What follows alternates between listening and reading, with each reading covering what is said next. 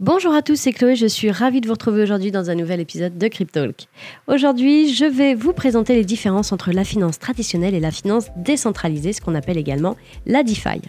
Allez, installez-vous confortablement, c'est parti Cryptalk, c'est le podcast dédié à la crypto. Alors chaque vendredi, où que vous soyez, embarquez-nous avec vous. Tout d'abord, qu'est-ce qu'est la finance traditionnelle?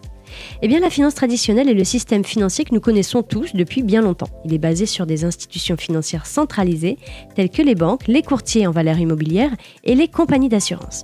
Et dans ce système, ces institutions jouent un rôle clé en tant qu'intermédiaires dans les transactions financières.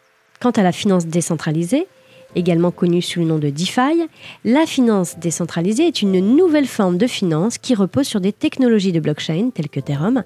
Et contrairement à la finance traditionnelle, la finance décentralisée élimine le besoin d'intermédiaires et permet des transactions financières peer-to-peer directement. Alors l'une des différences majeures entre la finance traditionnelle et la finance décentralisée réside dans l'accès aux services financiers.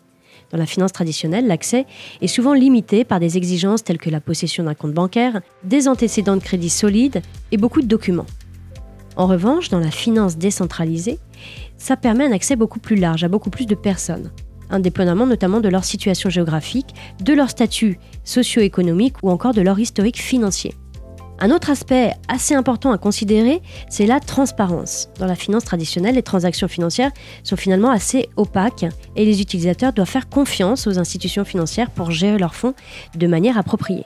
En revanche, en DeFi, avec l'utilisation de la technologie blockchain, ça permet d'enregistrer toutes les transactions et ce de manière transparente et totalement immuable et ça permet aux utilisateurs de vérifier et de suivre toutes les opérations effectuées sur la blockchain. Dans la finance traditionnelle, vous trouverez toute une gamme de services tels que les prêts, les comptes épargne, les assurances et les investissements. Cependant, ces services sont souvent assortis de frais assez élevés et de délais de traitement assez longs. En revanche, la finance décentralisée propose également une large gamme de services, mais ceux-ci sont généralement beaucoup plus rapides, beaucoup moins chers et beaucoup plus accessibles à un plus grand nombre de personnes. On s'en rend pas forcément compte en France parce qu'ici, on a tout ce qu'il faut au niveau solutions bancaires, mais sachez que dans des pays comme le Salvador, par exemple, il y a énormément de personnes qui sont débancarisées. Et là, la DeFi est vraiment une alternative pour eux.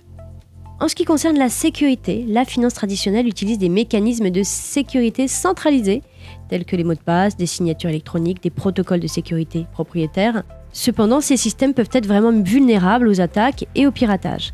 La finance décentralisée, quant à elle, utilise des smart contracts, donc des contrats intelligents, qui sont basés sur la technologie blockchain et qui sont conçus pour être résistants aux attaques et pour exécuter automatiquement les conditions.